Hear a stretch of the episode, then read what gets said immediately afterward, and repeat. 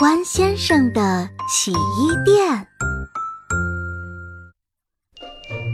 欢先生在村子里开了唯一的一家洗衣店，他主要负责把大家的脏衣服清洗干净。欢先生干活儿既认真又仔细，他洗好的每一件衣服总是那么干净整洁。不仅如此，欢先生还会用缝纫机把破旧的衣服补好，把掉下来的扣子缝好，所以经常可以看到他忙碌的身影。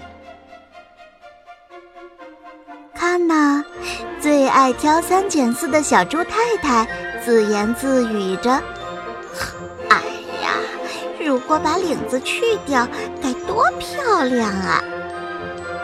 因此，每天光临欢先生洗衣店的客人总是络绎不绝。好的，好的，小老鼠的校服一共是十二件。这是小青蛙合唱队穿的演出服，哈哈，我已经在衣服上为你们绣好了蕾丝胸花。有一天，一只狮子。特地从很远的地方来到了欢先生的洗衣店。你就是远近闻名的洗衣工啊！欢先生是第一次见到体型硕大的狮子，所以吓得连话都不敢说。我想洗一件西装。呃，好的，好的。欢先生紧张极了，站在那儿一动也不敢动，连说话都哆哆嗦嗦的。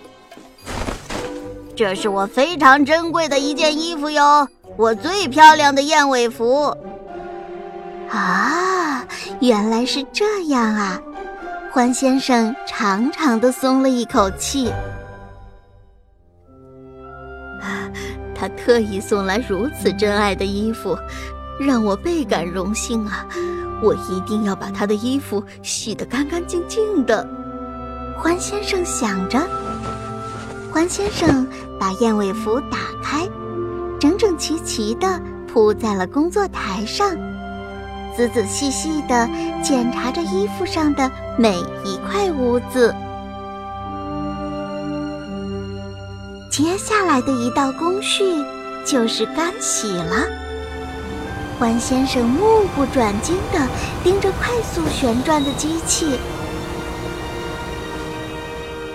到了欢先生最擅长的活儿啦，用熨斗熨衣服。只见欢先生小心翼翼的，小心翼翼的，他的脸上呼呼的冒着汗。叮铃叮铃，这时。电话响了，欢先生放下熨斗，急忙去接电话，不料被脚下的电源线给绊了一跤。啊啊！哎呦！熨斗突然扣在了衣服上，啊，在燕尾服上可以清晰的看到一个被熨斗烫破的大洞。欢先生难过极了，他捂着脸。趴在桌子上一动也不动，他喃喃自语着：“这可怎么办呢？这可怎么办呢？”过了好久，欢先生才站起身来。他把所有的衣服都熨好以后，就开始一针一线的缝补燕尾服上被烫破的大洞。不知不觉，已经深夜十二点多了。欢先生还在忙碌着，他一直在那里缝啊缝啊。第二天，欢先生带着燕尾服，朝着狮子住的地方出发了。欢先生把事情的经过原原本本的告诉了狮子。并真诚地向狮子道歉。而狮子一句话也没有说，只是点了点头。过了几天，欢先生收到了一封狮子寄给他的音乐会邀请信。啊，他已经原谅我了吗？欢先生在房间里走来走去，心里七上八下的。音乐会是在全市最大的音乐厅里举行的，会场里人山人海。开场的铃声响起后，所有的演员都登上了舞台，观众们对他们致以雷鸣般的掌声。哦，是狮子啊！原来狮子是指挥啊！